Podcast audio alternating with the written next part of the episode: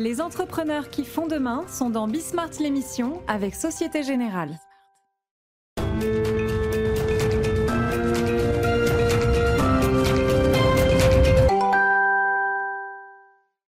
Salut à tous, c'est Bismart. Euh, on est de retour. Une heure de débat autour de l'actualité économique euh, du moment. Elle est faite de quoi? Ben, elle- Enfin, elle est faite du budget. Elle est faite de, la passe d'armes. Vous avez sans doute euh, suivi ça hier matin, en fait, hein, entre Bruno Le Maire et le MEDEF. Je vous redonnerai ça si vous n'avez pas suivi ça. Mais c'est vrai que quand même. Enfin bon, bref, je vais pas faire le débat avant le débat. Euh, c'est très intéressant, non? Et puis derrière, le, budget, euh, la France à l'euro près, euh, ou alors on est encore dans le quoi qu'il en coûte. Enfin, on va parler de tout ça. On est toujours sur l'onde de choc autour de l'Europe, on va dire monétaro-énergétique, voilà. Et puis quelques éléments parce que j'ai des invités qui sont capables d'en parler, donc j'en profite. Quelques éléments business précis, j'essaye de temps en temps, hein, éléments business, tiens, notamment tout ce qui se joue sur les paiements. Il y a un moment que ça me passionne, tout ce qui se joue sur les paiements, ça part dans tous les sens. Donc là, je pense qu'on va pouvoir en parler un peu. Puis on a une petite accroche avec, euh, avec Free, avec euh, Xavier Niel qui euh, se lance donc dans cette activité du paiement. Alors pour l'instant, euh, c'est du paiement, je pense qu'on va dire classique. On file des terminaux euh, à des commerçants et on baisse euh, drastiquement les prix des commissions. Ok, mais visiblement, ils veulent aller un petit peu plus loin, aller sur le paiement fractionné. Là, on commence à avoir des trucs. Et puis j'ai découvert les startups d'avance sur salaire. Je ne savais même pas que ça existait. Donc là, il y a quand même des, des chouettes sujets. Allez, c'est parti. C'est Bismart.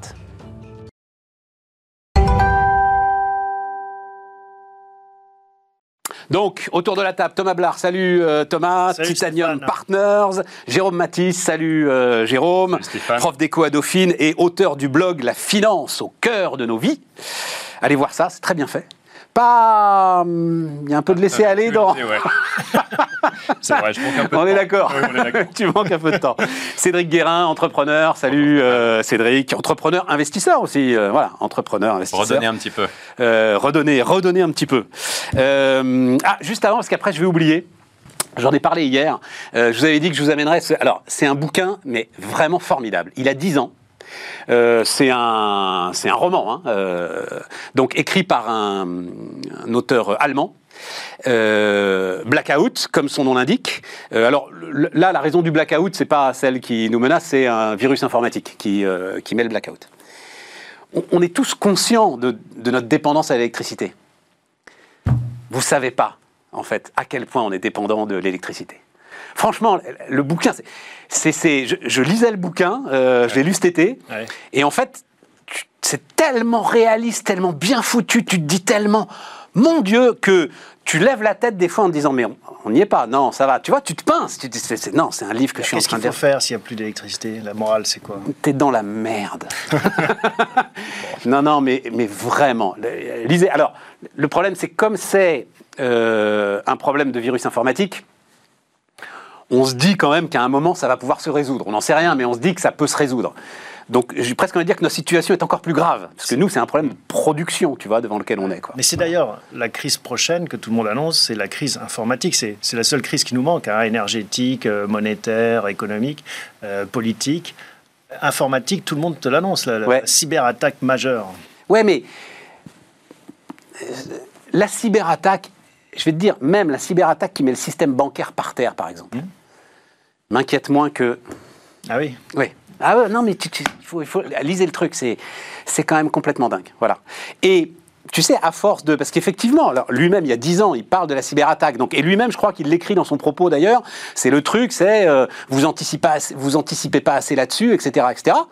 Et à force de redouter cette crise-là, on a oublié la simple production et la simple crise de production électrique qui est en train de nous rattraper. Et je pense qu'il pour... euh, alors, euh, Cédric est plus jeune, mais euh, ça semblait inimaginable. On n'a pas sorti l'école roulée, là, aujourd'hui. Non, on n'a pas sorti. L'école. Pas encore. Bon, voilà, donc Blackout. Alors pour ceux qui nous écoutent en podcast, Marc Ellsberg. Petite anecdote, ce bouquin Hmm. m'a été offert par celui qui était à l'époque, c'était il y a 5 ans, le patron de la centrale à charbon de Cordemais. Et il venait sur le plateau à l'époque de BFM Business en disant bon bah la centrale va fermer et il expliquait comment euh, on allait euh, gérer les départs, gestion prévisionnelle des emplois et compétences, etc., etc.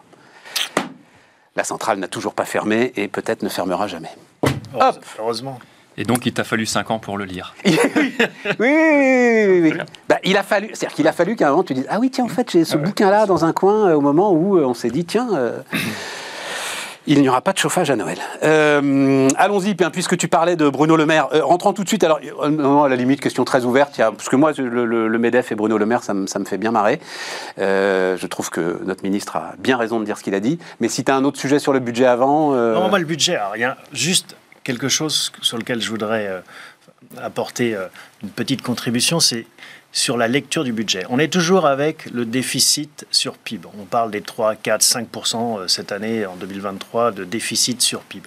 Mais le vrai chiffre, il n'est pas du tout là. Le vrai chiffre, c'est qu'on va, l'État gagne 100 et dépense 150. On est à presque 50% de dépenses en plus. Donc on, on se dit, bah, c'est 3-4% c'est l'épaisseur du trait. C'est 50% Quel ménage dépense 50% de plus que ce qu'il gagne Attention, Thomas. chaque mois et n'a pas un problème avec son banquier Non, non, non, non, mais je suis pas d'accord. J'ai déjà entendu ça et je suis pas d'accord du tout.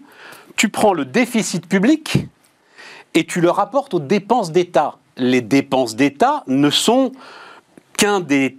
Alors j'allais dire un des tiers, non, parce que tu as un énorme tiers qui sont euh, euh, les dépenses sociales, tu as un petit tiers qui sont les dépenses des collectivités locales, et tu as à peu près un tiers, oui, euh, qui sont les dépenses d'État. Tu peux pas jouer à ça. Mais là, on parle du budget de l'État. C'est-à-dire que l'État gagne 368 Oui, mais milliards et non, Les 650 milliards de la sécurité sociale verront un déficit de 7 milliards et les collectivités locales sont à l'équilibre. Donc je, je trouve ça un peu malhonnête. Mais non, l'État, il a un budget lui aussi. Oui, L'État, mais, il- oui, il mais va l'État gère l'ensemble des finances publiques. Donc prendre les seules dépenses d'État, Les recettes, les recettes, les recettes. les seules, non, les seules dépenses d'État et, et les rapporter aux seules recettes euh, de l'État ou au seul budget de l'État, parce que c'est le seul budget de l'État, c'est pas les recettes de l'État, euh, puisqu'il y en a qui partent vers les collectivités locales, Donc- et puis il y a toutes les recettes des, euh, de la sécurité sociale. Je trouve ça un peu malhonnête. Ben, moi, je trouve que c'est du trompe-l'œil de se rapporter uniquement au PIB et de se dire, bon, bah voilà, c'est quelques pourcentages, alors que la situation, elle est quand même 170 milliards. Tu peux parler en milliards. Hmm. Mais sauf qu'on sait plus que c'est un milliard. Non. Ça parle à personne, un milliard. Non, non, je Tu, suis tu d'accord. fais référence au pourcentage du pacte budgétaire européen, mais c'est des critères qui aujourd'hui sont dépassés. Effectivement, déficit public, tout le monde Non, connaît. mais il a raison, c'est le Inférieur seul qu'affiche le 3%. gouvernement pour nous rassurer un peu. Oui, Là-dessus, je lui donne et raison. Et que les médias reprennent. publique inférieure à 60%. Aujourd'hui, on est au double quasiment. Oui. On avoisine les 120%. Donc finalement, déjà, je pense que là où je, rejoins ta critique, c'est l'idée que le gouvernement, il est face à un trilemme. hein. D'une part, il est sommé de dépenser plus pour diverses raisons, amortir le choc énergétique, renforcer un système public en crise et préserver l'environnement. Et par ailleurs, le gouvernement s'engage à ne pas lever plus d'impôts. C'est là où tu as raison, c'est que les, les recettes ne rentrent pas assez. Les recettes fiscales, j'entends. Alors, je sais pas, Donc- moi, c'est pas ma, ma préconisation. Bah Non, non, non, c'est pas la mienne Oh, non plus, là, euh. Jérôme. Non. Moi, quand on dépense plus, normalement, on récolte. Bah, on peut aussi Oui, ou alors on fait des efforts de structure. On fait des efforts de structure. Attends, oui, d'accord, ok. Alors attends. Le trilemme, c'est que le gouvernement, enfin l'État dépense plus, il ne récolte pas plus. Je crois que c'est hier ou avant-hier qu'on a annoncé qu'on indexerait entièrement le barème de l'impôt sur le revenu sur l'inflation. Oui, ça a été Non, annoncé mais il y a un bon a moment. gagné 6,2 milliards d'euros, ça a été chiffré. Euh, Mais a- c'est pas un manque à gagner, c'est juste refuser des, ce qui aurait été des hausses d'impôts. Tu sais quel est le moment Non, mais attends, non, non, mais c'est un truc intéressant. Il y a quelque chose de symbolique. Le parce que si- moment oui. où le, le- la, la dépense publique, c'est-à-dire on va monter à combien là euh, Enfin, le poids de la dépense publique dans le PIB monte le plus et les prélèvements obligatoires, voilà, le moment où les prélèvements, ouais. c'est Raymond Barre. On l'a tous oublié, c'est la désindexation effectivement. Oui, mais les- les Et donc c'est une, c'est une sorte de, de, de, de- de- de- de hausse d'impôt qui ne dit pas son nom. Non, tu peux pas faire ça. Et ça nous ramène au MEDEF, de toute façon. La, la dette publique, la dette publique. Non, mais regardons, parce que je- les nouveaux critères européens, c'est quoi? C'est dire on arrête ces règles un peu strictes de pour, en- exprimées en pourcentage du PIB. Et ce qu'on va faire simplement, n'a qu'on va jamais demander- respecté, d'ailleurs, quasiment. On n'a jamais respecté. Oui, mais enfin bon, ça édicte quand même un espèce de chemin, une trajectoire. à Mais non, mais. La quand tu dis aux Français c'est moins 3%, c'est l'idée de eux ils se disent bah, c'est le point de départ de la négociation. Un Allemand, tu dis 3%, il va pas les dépasser. Un Français il se dit bon bah c'est à partir de là on va commencer à m'embêter. Il y a des Donc, années vois, où on était en dessous pas de faux. trois. Ce qui, ce qui C'est a des années, faux. ton On était en objectif, ça soit de trois. 3%. Normalement, ton objectif, c'est l'équilibre. Ouais. Là, si, si tu veux, si tu Oui, fixes mais pas un qu'il y a la, objectif la ambitieux, croissance, il y a euh, l'inflation derrière Mais- les 3%. mais- Aujourd'hui, on est à 6%. Quasiment. On a ça entre 5, 5,5 et 6%. 5% pour Mais ce 2023. que je disais simplement, c'est que ces critères sont dépassés. On ne parle plus de pourcentage du PIB. L'idée, c'est d'inscrire le pays dans une trajectoire de dette publique ou de dépenses publiques qui est vertueuse dans la durée. C'est ça. Regardons la trajectoire française. C'est quoi? On a, en, en- en à peine 20 ans, nous avons doublé Ouais. la dette publique. Ouais.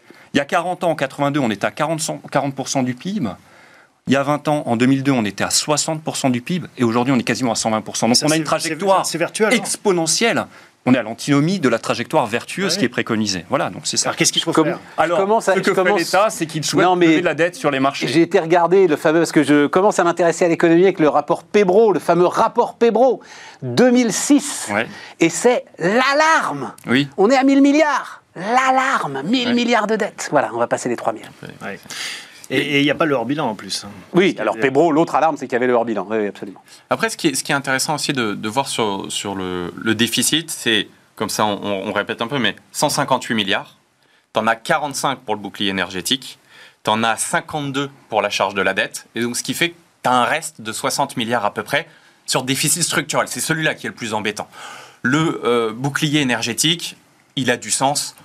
Il faut défendre nos valeurs vis-à-vis de certains pays avec qui on veut arrêter de commercer parce qu'ils ne répondent pas à, nos valeurs. Donc il faut l'assumer. Il faut assumer aussi que ça va avoir un impact massif sur notre pouvoir d'achat, le fait de euh, défendre nos valeurs et notre modèle de démocratie et la transition écologique. Comme c'est des effets qui sont immédiats et qui ont été euh, faits dans, dans un laps de temps très raccourci, il faut que l'État serve d'amortisseur. Donc celui-là, ok. Charge de la dette, il est à moitié dans nos mains, puisque bon, plus tu augmentes ton stock, ça le stock il est dans nos mains, plus tu vas payer. Mais là, on a les hausses de taux. Bon, on a ça, cet effet-là qui est encore léger, mais qui va arriver. Le troisième, il est plus structurel. Et là, je rejoins ce que, ce que tu disais sur le déficit structurel. C'est une équation à trois variables qui sont assez dures à concilier. La première, tu as un déficit, il faut le résorber. 3% ou 0, moi je suis plutôt pour dire il faut équilibre, mais il faut le résorber. Deuxièmement, tu as des gens, citoyens et entreprises, qui considèrent qu'ils payent trop d'impôts.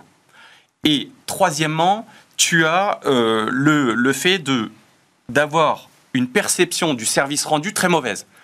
Donc, tu as ces trois choses qui sont assez inconciliables qu'il va falloir adresser. Si on prend le, dernier, augmentation de 10 000 fonctionnaires. Donc ça, tu réponds au fait de dire, je veux augmenter le service, euh, parce que si ta perception du service rendu est mauvaise, tu délégitimes l'impôt. Dé- Déjà, c'est compliqué. Le deuxième point de baisse d'impôt, il a été adressé les années précédentes, encore là avec la baisse de la CVAE, euh, la fin de la taxe d'habitation, c'est fait. Et le troisième, et qui était mon premier point, le déficit structurel. Là, moi, je crois profondément au fait qu'il faut mettre plus de fonctionnaires en face des citoyens, les profs, les policiers, les juges et, euh, les hôpitaux. Mais en revanche, les personnels administratifs, Bah, c'est cette digitalisation ouais, profonde. Moi, c'est comme ça que je vois un peu schématiquement les choses et je trouve que c'est intéressant parce que tu, tu, tu pourras jamais avoir envie de payer des impôts si tu considères que le service rendu est pas bon. Bon. Et c'est- ça qu'il faut lutter, c'est le personnel administratif et l'efficacité de la dépense.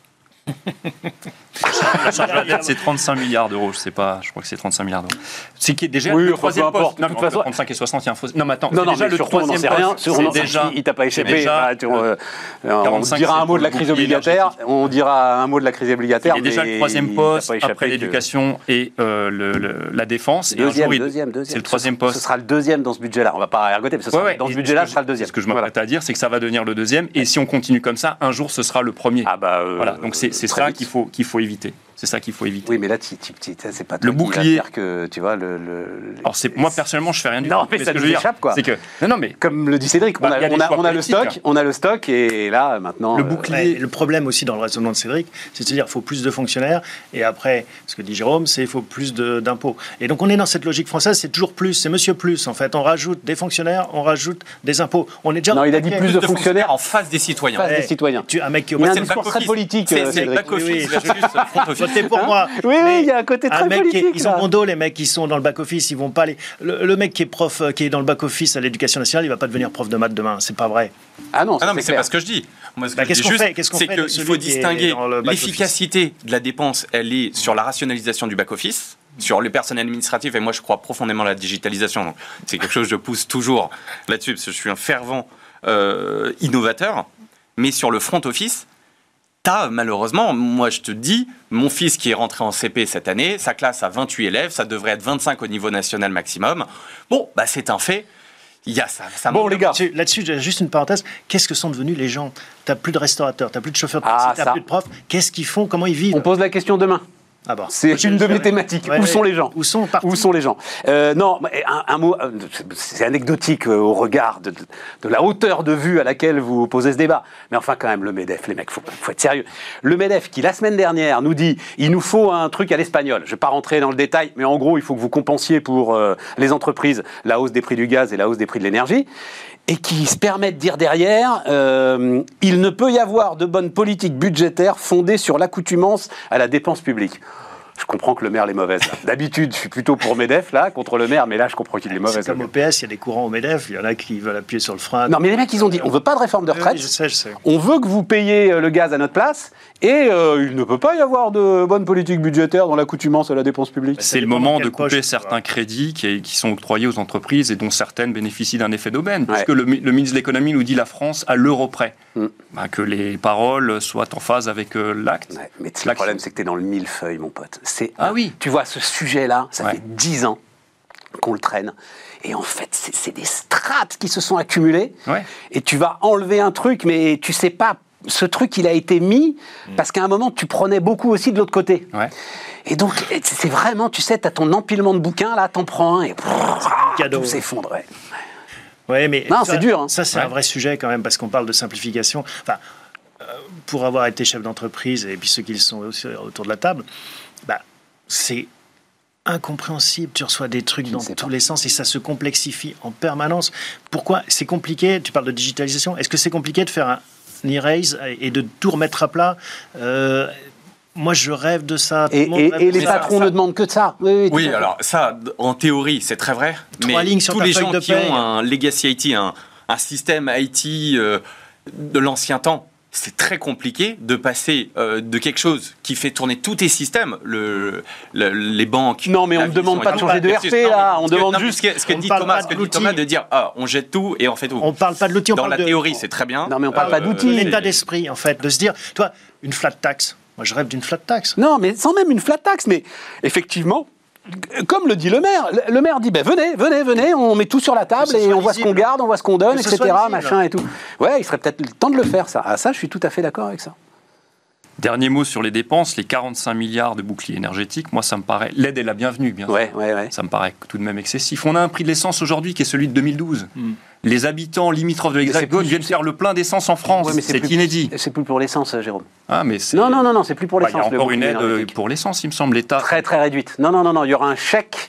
En fait, ils vont envoyer, euh, alors, ils- vont envoyer 100 à 200 euros, donc il y aura un chèque essence vers les, les, les publics les plus euh, modestes. Mais euh, non, non, non, le, le reste c'est pour compenser la, C'est vrai que les la Ça hausse m'étonne d'un prix de l'essence en France Non, moins cher que dans tous les, les pays limitrophes. Oui, non, mais ça, t'as raison. Ben, on a, c'est total aussi, hein, merci total. Total, c'est vrai que tu as, un prix qui est assez, assez faible, mais qui a varié très rapidement. Ça veut dire Oui, que cet non, été, tu payais 2,20, Ouais, ouais. et là, tout d'un coup, euh, tu te mets à payer 1,60. C'est, Non, sur le MEDEF, euh, on est tous d'accord. euh, Ouais, c'est- une parole, euh, presque- on va dire c'est une parole politique, c'est un- une c'est dommage stratégie. qu'ils se décrédibilisent, en fait. C'est, assez dommage plutôt d'être moteur, comme tu le dis, et de se mettre raison. autour de la table. C'est, c'est- c'est dommage.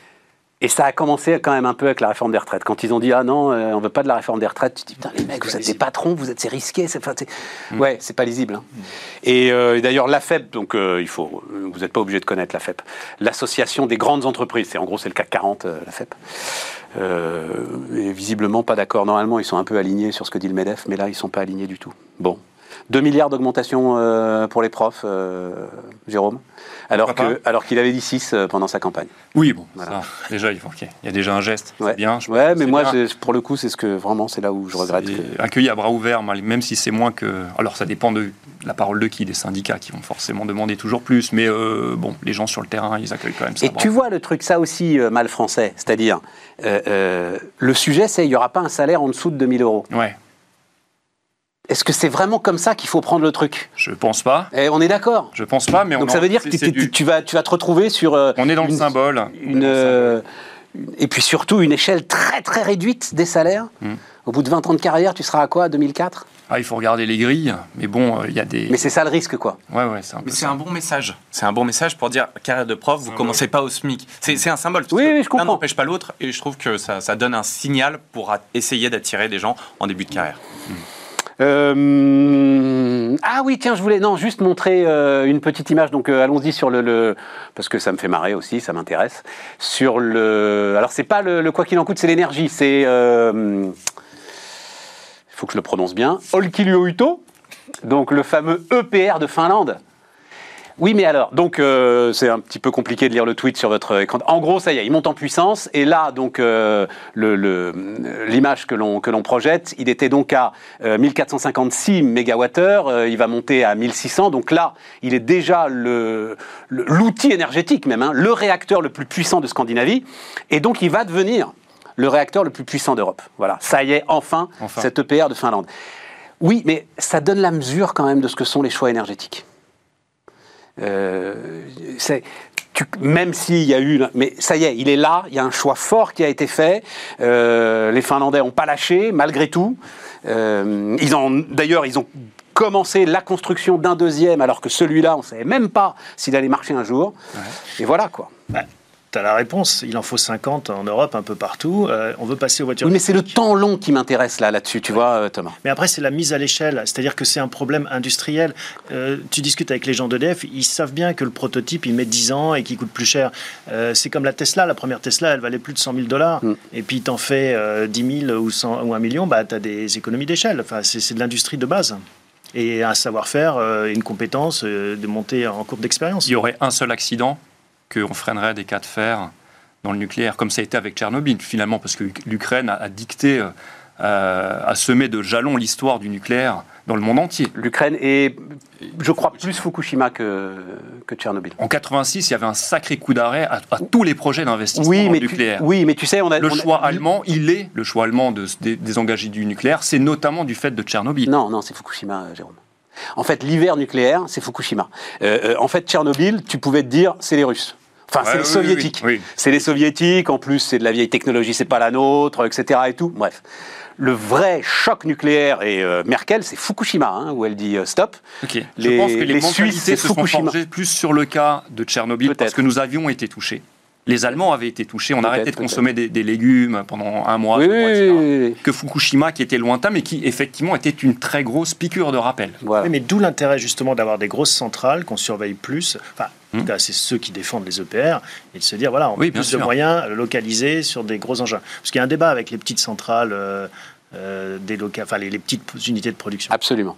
Mais Maintenant qu'on qu'on- qu'on est dans une stratégie à marche forcée de tout remettre en place, etc., vraiment, il faut. euh, il après, c'est comme ne toujours. faudrait pas qu'il y ait un accident. c'est- Mais il n'y a pas, il y a jamais, je, je le dis très régulièrement dans cette émission, parce que j'en ai parlé vraiment euh, les yeux dans les yeux avec les gars qui font ces centrales. Ils en portent le poids. Il faut Oui. pas imaginer une seconde. Tu vois, là, il y, a- il y a des accélérations. J'ai commencé à voir, le, le gouvernement, il veut accélérer sur le nucléaire. Oui, mais sur les travaux de génie civil. C'est-à-dire l'idée que tu vas commencer les travaux avant d'avoir euh, finalisé l'autorisation auprès de la SN. Oui, mais tu vas commencer à couler le béton du génie civil. Il n'y a aucun Oui, problème avec ça. ok, bien sûr. Tu vois, c'est Ouais, ça le truc. Mais mais après- imaginez que les gars qui font tourner du nucléaire n'emportent pas le poids. Oui. C'est vraiment se gourer. Et après, tu peux toujours avoir Ils un accident. très très bien. Non, mais c'est pas ça que je dis. Ce que je dis, c'est la- la mont- enfin, c'est l'opinion publique, ce qu'en pense l'opinion publique, parce qu'on est dans un sujet qui est tellement euh, délicat que c'est un peu comme si, lorsqu'un avion se crache, on vole, on prend plus l'avion pendant deux mois. Oui. C'est un peu ça, mais- parce que Tchernobyl, ça a été un choc, ça a été traumatique. Mais en termes de nombre de morts, etc., ça reste quand même assez mesuré. Fukushima aussi, on était à Ah bah, deux doigts Fukushima, de c'est drame zéro. absolu. Fukushima, c'est mais zéro, donc à Fukushima, il y a eu zéro mort. Zéro mort. Voilà. Et donc, quand tu vois le- la portée que ça a sur les mentalités et donc sur les choix politiques, industriels, etc., c'est énorme, c'est décuplé en fait. Oui, il, y a, il y a mais quelque chose, on est dans le symbole. Ce qui est assez triste, je trouve, c'est qu'on voit toujours le verre à moitié vide. Et, et- et je trouve le nucléaire en est une, un parfaite, une parfaite illustration. C'est qu'on voit les problèmes alors qu'on pourrait se dire on a des problèmes, on va les adresser par l'innovation.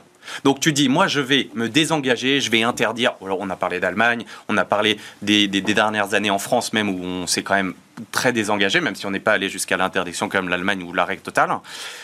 Plutôt que de se dire, il y a des technologies qui sont la fusion. Aujourd'hui, le nucléaire, c'est la fission, la fusion. Il y a euh, l'utilisation des déchets appauvris. Il y a plein de choses sur lesquelles tu peux dire, j'investis massivement dans la R&D. Il y a des problèmes. On peut les adresser avec l'intelligence collective. Et ça, c'est une manière positive de voir les choses et de se dire, il y a une énergie décarbonée qui est assez illimitée.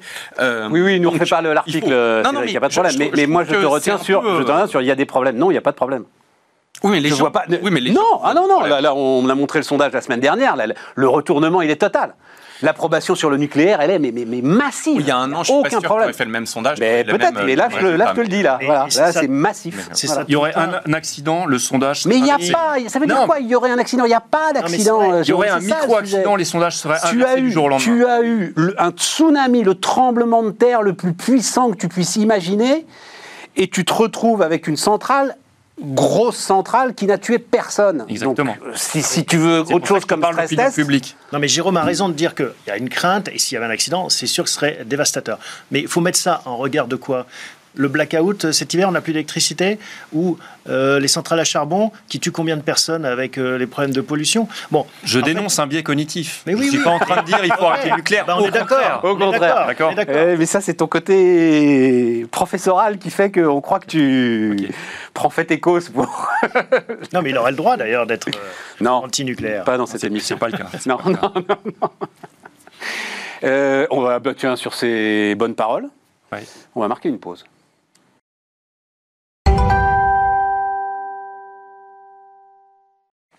On repart. Donc, euh, parlons un peu de business là, euh, et, notamment donc cette histoire de paiement. Alors, euh, bah, le blog La Finance est au cœur de vos vies. Thomas, tu es au cœur de ça. Cédric, tu as quand même monté une boîte qui, alors c'était pas la révolution des paiements, mais l'idée était quand même d'adresser autour du paiement, pour, notamment pour, pour les restaurateurs. Donc moi, je, je voulais un peu votre avis sur cette il y a toute une frénésie. Alors effectivement, il y a Free donc euh, qui euh, entre à son tour euh, dans la danse des fintech avec donc ce nouveau service baptisé Stencer. L'idée donc pour l'instant, c'est donner des terminaux de paiement aux commerçants et de baisser radicalement les, le prix des transactions. On va pas rentrer dans le détail parce que ça reste quand même un peu complexe, notamment par rapport par rapport aux banques. Mais ce qui m'intéresse, c'est ce qu'ils vont faire là-dedans. C'est-à-dire, est-ce qu'il y a vraiment des, des beaucoup de pognon à aller chercher dans ce... 1500 dans ce... milliards. C'est quoi 1500 milliards? 1500 milliards, c'est ce que prennent les acteurs des transactions euh, comme commission euh, pour... Euh, en France? Non, non, dans le monde. Dans le monde. Ah bah oui, tu vois, bah, c'est pas tant que ça. Attends, attends, attends. Et pourquoi ils y vont? Parce qu'ils se sont dit, Xavier Niel, tu, tu l'as déjà rencontré, c'est un vrai entrepreneur. Pourquoi je lâche tant de pognon aux banques pour que mes abonnés euh, viennent payer mon service, mon abonnement? Et ils se sont dit, bah, tiens, on va faire une solution pour nous. Et puis après, comme Amazon avec le cloud, et ils se sont dit, ça marche pour nous, on peut le euh, C'est vrai, c'est comme ça que ça s'est passé. Bon, c'est ça l'entrepreneuriat. Il n'y a pas une question philosophique derrière. C'est la beauté du capitalisme. Quand il y a quelque chose qui ne fonctionne pas et qu'il y a des mecs plus malins, des entrepreneurs en l'occurrence, qui se disent bah, j'ai une meilleure solution, bah voilà, elle voit le jour. Et on en est là. C'est aussi simple que ça. Bah, pour moi, en tout cas, c'est ma lecture. Il hein, faudrait demander à Xavier Niel, mais bah, c'est comme ça qu'il raconte l'histoire. Oui, c'est bah, exactement comme ça qu'il raconte l'histoire. Ils ont commencé à développer le truc en interne. Ça, ils adorent ça, euh, Free. Ils ont commencé à développer le truc en interne justement parce qu'ils trouvaient que les banques leur coûtaient trop cher. Euh, ce qui reste discutable par rapport à la solution de, de Stencer. Mais enfin bon, on va pas rentrer justement, j'ai dit, euh, dans le détail. Et ensuite, ils se sont dit. Sauf que. Concurrence. Ouais, enfin, tu développes quand même un nouveau métier euh, gorgés de risques IT qui sont quand même importants. Euh, Cédric va peut-être pouvoir nous en parler. Je sais pas. Tu vois, ce qui est intéressant, je, regardais un petit peu. Mais quand Xavier Niel a retiré de la cote Iliad l'année dernière, c'est 10 milliards la valorisation d'Iliad, à 100%. Quand tu regardes les acteurs clés du paiement, par exemple Stripe, qui est un des acteurs nouvelle génération, avant tu avais les banques, puis tu as euh, certaines boîtes technologiques qui sont arrivées il y a quelques années. Stripe était valorisé lors de sa dernière euh, levée de fonds à 95 milliards de dollars. C'est la boîte de Jacques Dorsey, ça, hein, euh, Stripe, c'est ça hein C'est la boîte du fondateur de Twitter. J'ai un doute. T'as un doute tu me, Non, je pense que c'était Square. Ah oui, tu as raison. Je, je, pense Stripe, c'est autre chose. Mais ça, c'était valorisé 95 milliards on a un, acteur européen qui s'appelle Adyen, basé euh, aux Pays-Bas, qui vaut 40 milliards. Ça, c'est tombé, c'était à 60-70 milliards, mais ça vaut 40 milliards. Tu vois déjà que la valorisation des acteurs de paiement est bien supérieure aux télécoms, sachant que les télécoms, tu investis massivement dans tes antennes tous les X années, parce que 3G, 4G, 5G, tu auras la 6G dans 3, 4, 5 ans. Donc, tu as des avec une rentabilité monstrueux et une rentabilité une valorisation d'une boîte qui est magnifique, Free, mais 10 milliards par rapport à des acteurs qui sont créés bien après Free et qui valent déjà entre 50 et 100 milliards. Et donc là, tu te dis, déjà, le paiement, c'est des petites marges, mais avec des volumes énormes, ce qui fait que tu as, des montants euh, colossaux euh, en jeu. Donc ça, c'est intéressant de voir déjà, de se dire, il y a une vraie opportunité en termes de valeur entre les télécoms et, et, les paiements. Donc ça, c'est déjà le, la, première, la première analyse. Derrière, juste pour expliquer un petit peu aux téléspectateurs, le positionnement, euh, il va être un peu différent. Là, on parlait de Stripe, Adyen, mais qui sont des acteurs qui s'adressaient à la base aux grands marchands e-commerce. Ils ont commencé par le, le, paiement digital ou euh, en, online. Ils viennent sur le paiement physique avec des terminaux de, de, paiement et qui permettent de proposer une solution 360. Là où les banques traditionnelles sont extrêmement mauvaises. Je pense que c'est un, faux procès de leur faire qu'elles sont trop chères. Je pense que sur les, les, les ouais, transactions j'ai regardé, euh, c'est compliqué. Les transactions physiques, si tu es un commerçant. Ouais, mais ils ont des euh, systèmes d'abonnement en fait qui sont un peu. Après, oui, mais suivant ton volume de transactions. Là où Stencer arrive en, fait, juste pour, pour, être précis, pour être précis, le sujet c'est sur les toutes petites transactions. Exactement, voilà. c'est ça. Et là, les banques ont des, seuils, euh, planchers. Il y a des commerçants qui refusent ta carte. Exactement, des seuils planchers pour les toutes petites transactions. Et ça, mais ça, ça va voler en éclats. Et puis, tu as, euh, as l'allocation de ton terminal de paiement. Et donc là, Stencer vient plus en face d'acteurs qui s'appellent type SumUp ou iZettle. Ces gens-là sont arrivés un peu plus euh, tard que, que Stripe, mais ont déjà quelques années d'existence où j'ai un petit boîtier qui marche Bluetooth connecté à mon téléphone ou à mon iPad. Je vais pouvoir encaisser physiquement des cartes bleues, mais je vais te le donner gratuitement par rapport aux banques qui te louent 30, 40 euros le TPE. Donc déjà, moi, petit commerçant, je me dis, attends, je vais déjà économiser 500 euros par an. Bah, la transaction, je vais plus la payer entre 0,5 et 1% en banque, je vais la payer 1,5, 2. C'est là où Free arrive en disant, moi, je te fais payer 0,7% plus 7 centimes, à comparer aux afficher un 5. Donc là où il faut relativiser. c'est pour ça que je voulais pas voilà. Non, non, mais il faut, il faut relativiser aussi oui, le marketing tout à fait, tout. à fait. Mais, mais c'est intéressant, tu vois, ce, ce marché du paiement, il est énorme en termes de valeur. Mais il a trouvé une euh, dynamique en fait. C'est ça que tu dis, alors que les télécoms n'en ont plus du tout. Elle est morte, quoi, la dynamique. C'est des investissements massifs pour des valeurs en partie qui à cause de Free d'ailleurs. Après avoir tué, le marché des télécoms, tu vas tuer le marché des paiements. Pourquoi est-ce qu'il y a des investissements massifs dans le capital risque, dans les fintech? Parce que la, finance, enfin les paiements, c'est au cœur de tous les business. Avant de faire du e-commerce, avant de faire de l'entertainment et autres, tu as un acte de transaction. Tout à fait. C'est un énorme marché. Et euh, là-dessus, tu peux bâtir euh, des, des empires avec avec en effet une legacy, on parlait de legacy tout à l'heure pour le gouvernement, euh, qui est un peu vieillotte, qui est un peu oligopolistique. C'était difficile de créer euh, une banque. Maintenant, avec les néobanques, euh, dans ta poche, tu as, quelque chose qui te rend encore plus service que quand tu allais voir ton, ton, agence. Donc, oui, tu peux mettre la legacy de côté et rebâtir un néo-gouvernement ou une néobanque. Et c'est pour ça que la fintech, c'est un Eldorado pour toutes les startups qui essayent de prendre une part du gâteau. Il faut se rappeler qu'Elon Musk, il a lancé PayPal. L'origine de sa fortune, c'est PayPal. C'était déjà une fintech. Tout à fait. Attends, attends, euh, Jérôme, vas-y. Oui, alors ce qui vient gonfler la valeur de marché de ce de ces fintech de paiement, c'est l'exploitation des données financières, parce qu'elles surfent justement. Alors, ce n'est pas le cas de Free. Tu as très bien expliqué comment fonctionnait Free. C'est un autre business model, je pense. Mais on a beaucoup de startups qui fleurissent actuellement et qui prétendent ne pas être des banques. Parce que les banques savent ce que l'on fait de notre argent, mais elles n'ont pas le droit d'utiliser cette information. Ce qui est fou d'ailleurs. Alors qu'il y a le cas, par exemple, de Klarna en Allemagne. Alors là, c'est le paiement fractionné, c'est un autre sujet. Oui, mais attends, eux, typiquement, ne sont pas une banque. Donc ils sont capables de dire qui est bon et qui est mauvais payant. Alors eux, en revanche, ils ont mangé cher sur les marchés. Ils ont mangé cher sur les marchés, mais au préalable, ils se sont bien financés. Un baisse de 85% des cours, Klarna ils n'ont pas eu à jouer des coudes pour réussir à faire de la levée de fonds au départ. Donc c'est ça que je dis, simplement que toutes ces fintechs qui disent on n'est pas des banques, mais on fait de l'activité bancaire, donc on passe entre les mailles du filet réglementaire qui est énorme et qui s'impose, qui est une chape de plomb, à la fois en France, mais outre-Atlantique aussi aux États-Unis. Et donc qui potentiellement peuvent exploiter ces données financières, Klarna est capable de dire qui est bon et qui est mauvais payeur c'est une information. Mais attends, attends, attends, elles, ont, elles ont vraiment de la valeur, ces données Oui, ces données Bien sûr, mais bien sûr. Si tu sais absolument ce que tu as dépensé ce mois-ci, donc imagine la valeur que ça. Tu sais où tu vas. Enfin, si tu es euh, une banque traditionnelle, tu vois absolument tu es transparent pour elle. T'imagines le, le puits de valeur que ça a si, si j'ai accès à ton compte Société Générale ou BNP Paribas pourquoi est-ce qu'ils ne peuvent pas l'exploiter? La question c'est est-ce qu'ils ont le droit de l'exploiter ou est-ce qu'on va interdire non, aux autres Ils n'ont pas le droit parce que le, ciblage publicitaire, ben, c'est comme Facebook. Quand ils ont commencé à vouloir faire du paiement, euh, le, régulateur américain. attention, attention, c'est impossible. Attends, je précise Chine, Non, non, non, non, attends, une précision. Ils ont le droit de l'exploiter si je leur donne l'autorisation. C'est l'open Voilà, c'est ça la directive BSP2. C'est il faut me demander et si je leur donne l'autorisation, ils sont obligés d'ouvrir leurs API, donc ils sont obligés de, de donner ces données bancaires à tout le monde. Exactement. Et moi, si je donne mon, mon autorisation, ils peuvent euh, Ouais, mais l'utiliser. La valeur, elle est sur l'algorithme de scoring. Ce qui, ce qui est important de- d'expliquer un petit peu, et c'est là où euh, le taux d'endettement et autres, on a des modèles où quand tu vas sur un site e-commerce, Sofinco ou euh, Banconnet va te proposer de payer en trois fois. Sur lequel toi, tu vas supporter un coût d'un vrai crédit. Ils vont te poser quelques questions et tu vas, euh, au lieu de payer 100, tu vas payer 102, 103, 104. Là, tu vois. Ce qui est plus vicieux avec Klarna ou avec même PayPal, tu vas sur un site e-commerce, tu payes en trois fois avec PayPal. Toi, tu ne payes rien, tu payes toujours 100. Sauf qu'il te dit, je vais, je vais te prélever 33 sur ta carte bleue aujourd'hui, 33 dans un mois et 33 dans deux mois. Donc, finalement, toi, ça n'a pas de coût. C'est un coût supporté par le commerçant. Et euh, donc, tu vas le prendre et donc tu t'endettes indirectement, puisque finalement. Non, parce que c'est limité par euh, le régulateur quand même. Le niveau d'endettement est Oui, mais quand même, très limité. hein. quand même si tu veux, c'est assez insidieux. C'est à trois comme- mois maximum.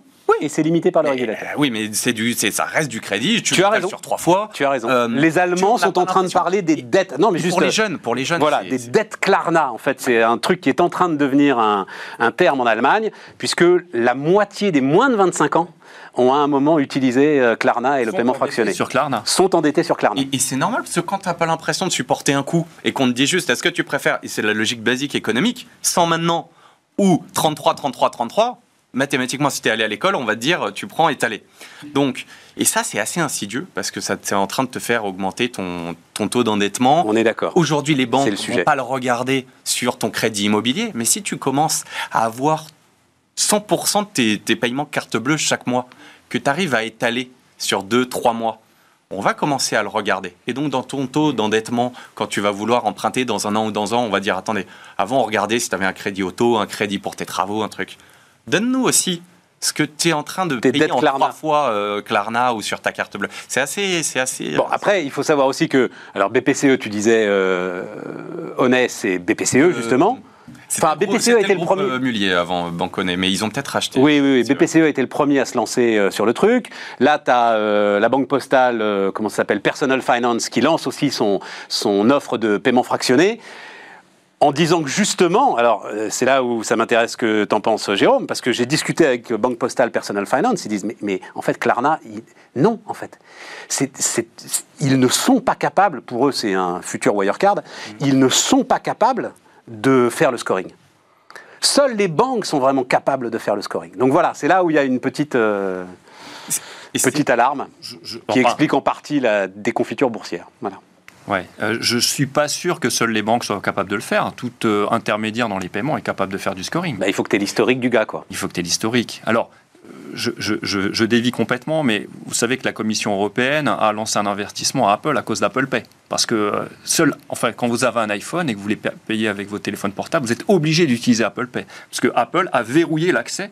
Aucun tiers ne peut se servir du système d'exploitation. Et donc, la, com- la Commission euh, européenne dénonce un abus de position dominante et somme Apple, en gros, d'ouvrir les vannes, enfin, d'ouvrir en tout cas l'accès à euh, des, tiers qui pourraient venir le concurrencer là-dessus. Non, mais ça dit quand même, même si Apple Pay n'a pas le droit, n'utilise pas hein, les données, c'est quand même qu'il y a un sacré business. Oui, oui, Le oui. marché est élevé. Je, je reviens sur la 1500 baisse de- milliards, donc, comme tu dis. Bah, Ce qui est pas. Oui, mais c'est pas énorme, on est d'accord quand même. Si, un euh. marché de 1500 milliards, c'est pas mal. Ouais, c'est Mais- vrai. mais Stéphane, Ah bah oui. Si on revient sur ce que tu disais 500 là, milliards, c'est les bagnoles aux États-Unis, tu vois, c'est le Ouais. marché de l'automobile aux. États-Unis. Ah, c'est bien, bonne, ouais, bonne image. Mais baisse de euh, valo, c'est assez intéressant sur euh, la dynamique qu'on a en, en ce moment sur les levées de fonds et autres. Ils ont perdu 80 à 90% de leur valo. Ouais. Leur valo a augmenté sur leur croissance. Parce que finalement, l'utilisation de ce crédit était tellement facile qu'ils avaient des courbes de croissance incroyables sur le revenu. On n'a pas l'information. Mais est-ce que cette baisse de valo, elle est pas liée au coût du risque? Là, tu parlais Ouais. de scoring. Oui. Et finalement, ça Oui, reste, ce que si tu prêtes de l'argent, la question c'est quel est ton outil de scoring et le coût du risque? Quand au début tu commences, ta courbe de croissance de revenus, elle est exponentielle. Ils ont fait un carton et c'est pour ça que je pense qu'ils sont allés lever sur des valos extrêmement importantes. Mais c'est bien de regarder la top line. Mais dans une banque, ce qui te coûte le plus cher, c'est pas vraiment à combien tu te refinances, c'est potentiellement les plombs que tu prends. Exactement. C'est ton coût du risque qui est un peu plus bas dans le, dans le compte de résultat.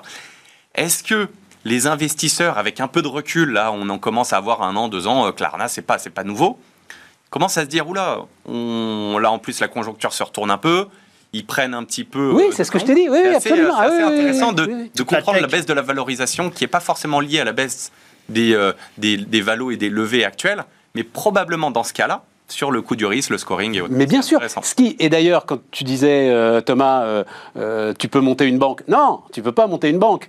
Tu peux monter une vague appli bancaire qui euh, Mhm. te fait faire euh, des paiements et te fait amuser avec une belle interface. Mais le coût du risque, il reste supporté par des vraies grosses banques quand même. hein. Oui, alors après, tu peux évoluer. Tu sais combien vaut Conto? Vous voyez, la, la néobanque Conto? Ouais. Conto, très bon exemple. Ils ont euh, changé leur stratégie. Au début, ils disaient, ce dont parle Stéphane, c'est quand tu commences une néobanque, ils n'ont même pas le droit de s'appeler néobanque parce qu'ils n'ont pas l'agrément, c'est établissement de paiement électronique. Tu vois, c'est les premiers agréments que tu peux aller chercher, c'est ceux-là. Qui te permet finalement de t'adosser sur un Mastercard, un Visa pour proposer, proposer une carte de débit immédiat. Pour ça. Et à un moment, Conto se dit, moi, je vais aller chercher l'agrément. Lève des fonds au début dans sa stratégie, c'est de, moi, je vais aller chercher l'agrément bancaire. Et à la fin, ils ont compris que la valeur n'était pas forcément là, parce que tu as les problématiques qui Et vont ils avec. font des de partenariats propres, avec October de coût pour du faire risque. du crédit. et Exactement. comme ça. Et donc, il vaut mieux combien créer l'écosystème autour. La capi de Conto Euh, je sais plus, j'ai vu, enfin, grande euh, admiration pour euh, levée, ouais, 2, combien 3 milliards, 4 milliards. 4 sur- milliards et demi. Ouais, 4 milliards et demi. Combien, combien ils font de chiffre d'affaires c'est- Quelques millions. Ouais. Donc, en fait, Dizaines de millions quand même? Bah, ça dépend. Peut-être même pas euh, sûr. ouais, si, si, non, mais ils, ont, ils ont une grosse. Une grosse Antoine Pro, je cherche le, le prénom de. Oui, c'est Antoine, c'est ça? Ah mon Dieu, Ah, je sais tu- plus. Oui, c'est un enfant pro. Ah, mais ça, en fait, c'est le fils de son père. Ah, ben non, mais ça, c'est une histoire incroyable. C'est quand même le, le- le fils de celui qui a dirigé BNP Paribas pendant 10 ans, quoi. Il est bien conseillé. Ouais, euh, il est bien conseillé, ou bon sang réseau. saurait mentir. Hein Bon réseau. Je suis pas sûr, parce que euh, ils sont allés. c'est Non, non, qui, qui ils- connaît les problèmes de la. Enfin, son père aller connaît les problèmes de contacter, je pense, euh, l'autorité euh, prudentielle. C'est compliqué. Ça Moi, je te, je te donne un exemple. hein. Un jour, je les avais contactés pour me dire, j'avais eu quelques ambitions. Mes emails et mes appels sont restés lettres mortes. Donc je pense que quand tu as quelqu'un qui te dit tiens, appel de ma part, un tel, je sais plus, c'était il y a quelques années. Ouais, c'était il y a dire quelques c'est que années. j'avais jamais eu de réponse. donc euh, Bon, d'accord, dont acte. Ok, ça aide. On a fait le tour là-dessus sur, euh, sur les paiements? Non, ce qui va dans le sens de. En fait, est-ce qu'il va y avoir une sorte d'activité bancaire liée à l'inflation? C'est- Je le disais en titre, là, la création du secteur des acomptes sur salaire. Donc c'est, alors j'ai vu notamment ça à travers une fintech française, on a vu ça dans les échos à travers une fintech française qui s'appelle Rosalie.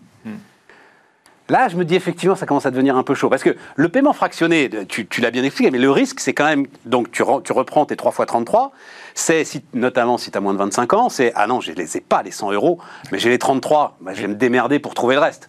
On est d'accord, c'est ça le risque. hein. Et à compte sur salaire, c'est un peu pareil, quoi, quand même. Mais c'est le pendant de ça. C'est-à-dire que. Côté entreprise. Ouais, ouais, ouais. ouais. Oui, et puis c'est aussi. Non, mais c'est le pendant de ça côté euh, salarié. C'est-à-dire que tu payes en trois fois et tu as besoin de cash plus tôt, bah, tu, tu récupères ton salaire plus tôt. Bah, ouais. Et, en fait, à une époque. Non, on non, mais si je suis le seul à m'inquiéter, il n'y a pas de non, problème. ça les gars, n'empêche hein. pas le problème de fond, c'est qu'à la fin du mois, t'as pas. Bah, c'est ça, d'argent. que euh, tu manges ton salaire avant de. À une époque, Tu manges on le était blé en herbe. on était payé au jour le jour.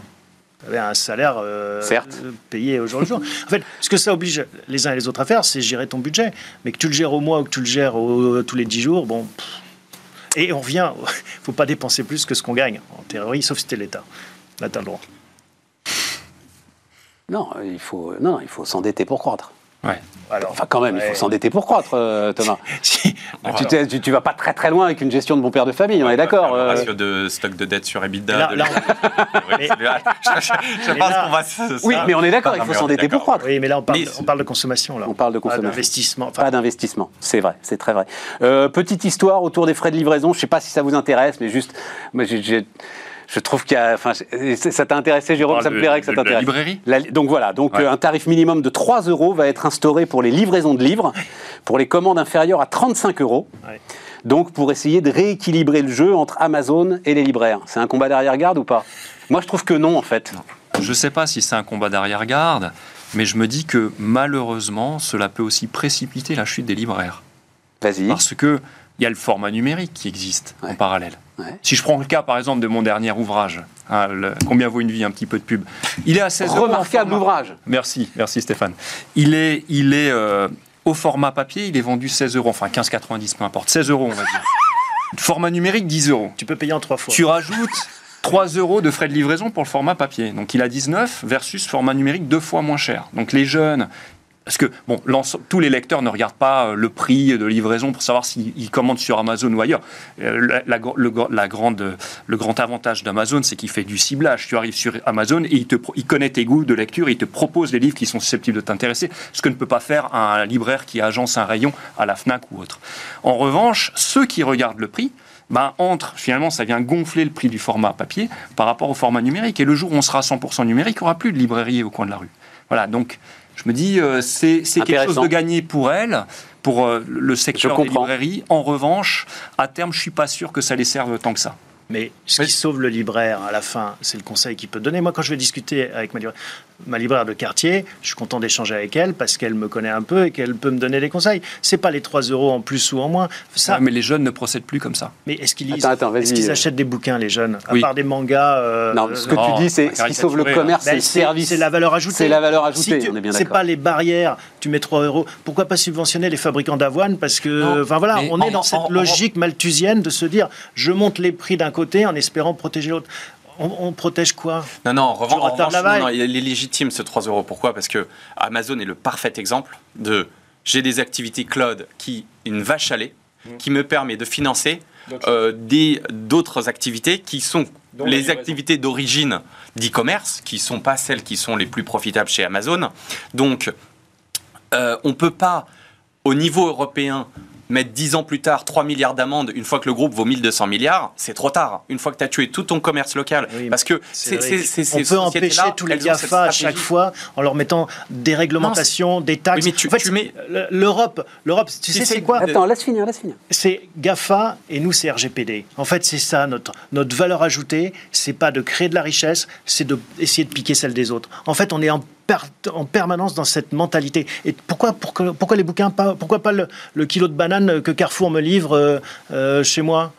Tu vas t'arrêter où Dans la surtaxe et la surréglementation? Non, parce que tu veux pas piquer la valeur de l'autre. Tu veux rééquilibrer. C'est le non. Parce que tu as, un groupe comme Amazon, quand tu regardes ses comptes, c'est le cloud. Oui, oui, non, mais on sait tout ça. Oui mais ça, oui, mais ça, ça finance. Ce qui fait que eux, ils ont des stratégies de winner takes all.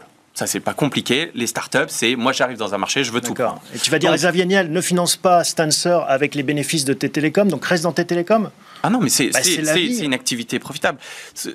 On a en France cette particularité de d'avoir une industrie de la culture forte et appuyée. Le plaisir d'aller dans une librairie, comme tu dis, il vient du service que tu as. Quand mais il faut, parfois tu l'as Il faut rester en termes de, de, de, de coûts équivalent.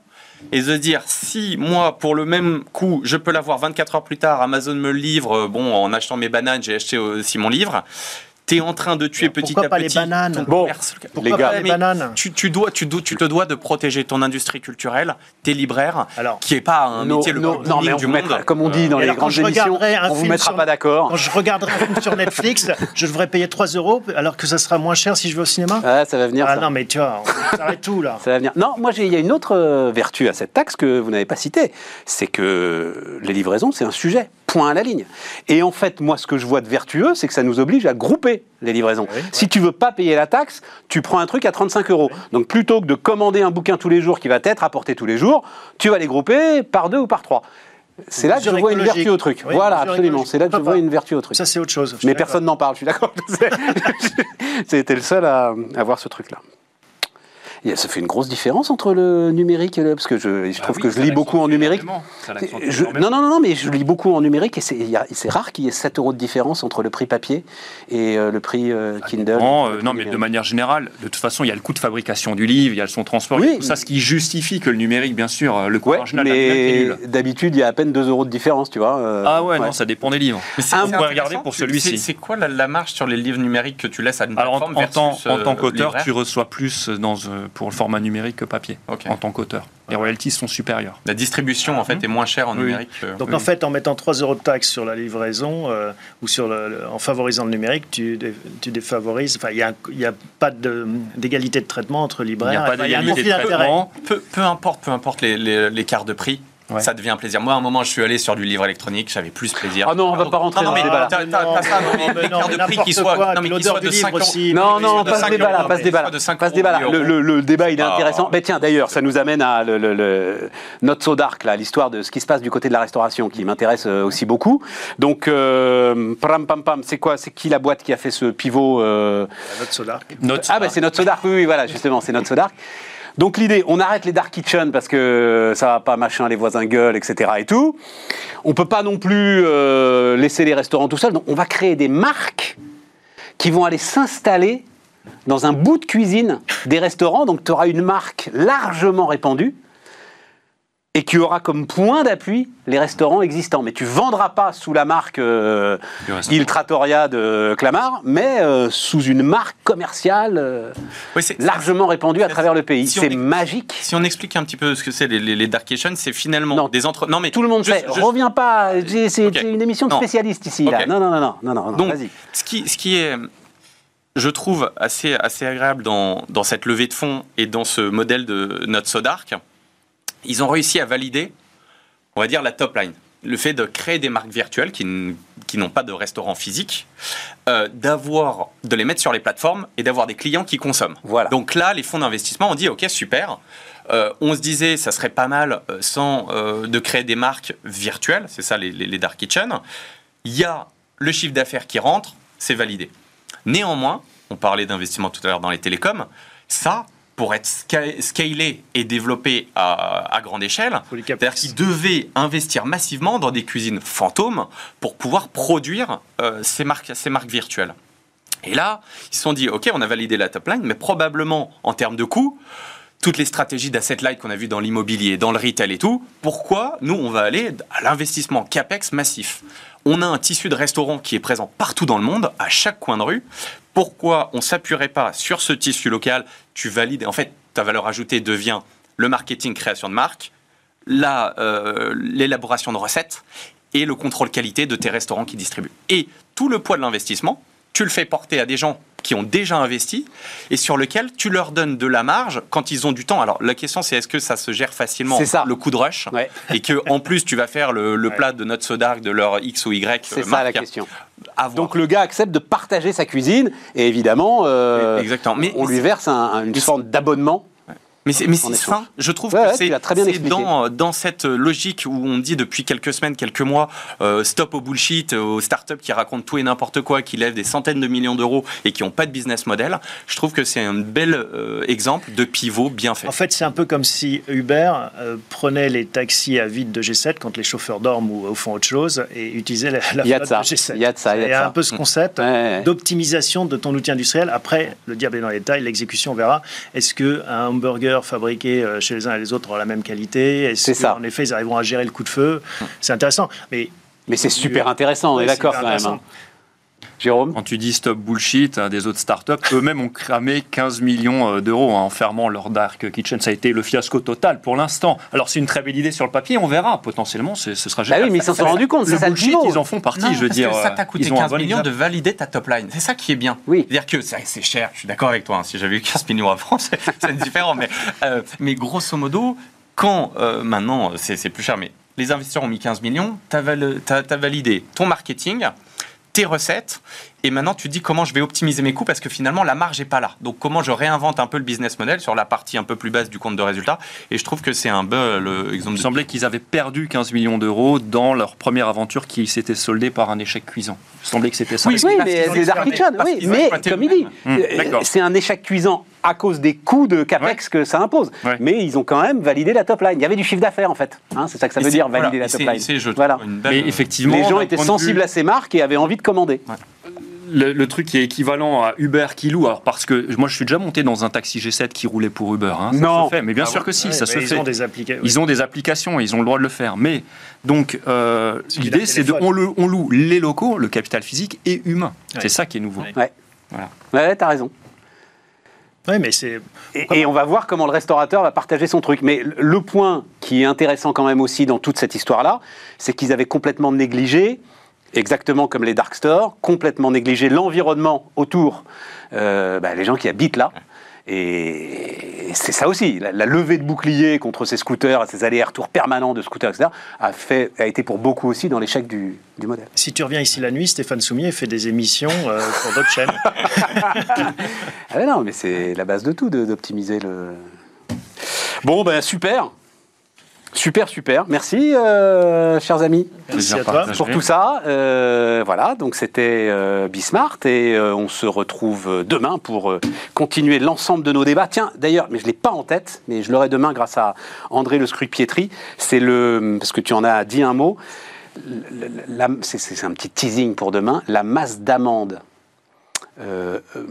comment on dit Signée par la Commission européenne et l'argent effectivement récupéré, c'est ahurissant. ahurissant. On a récupéré à peine un dixième de ce à quoi les GAFA ont été condamnés. C'est de la politique. Historiquement, la Commission européenne euh, euh, sanctionne à des amendes plus élevées que ne le font les États-Unis. En revanche, les États-Unis sanctionnent à des peines de prison les dirigeants d'entreprises qui sont en abus de position dominante, ce qui n'est jamais fait en Europe. À choisir, vaut mieux avoir Amazon qu'un commissaire européen qui met des amendes. C'était le mot de la fin. Formidable. Pour euh, Bismart. Ça pourrait être un slogan, ça mon cher Thomas. Et à demain.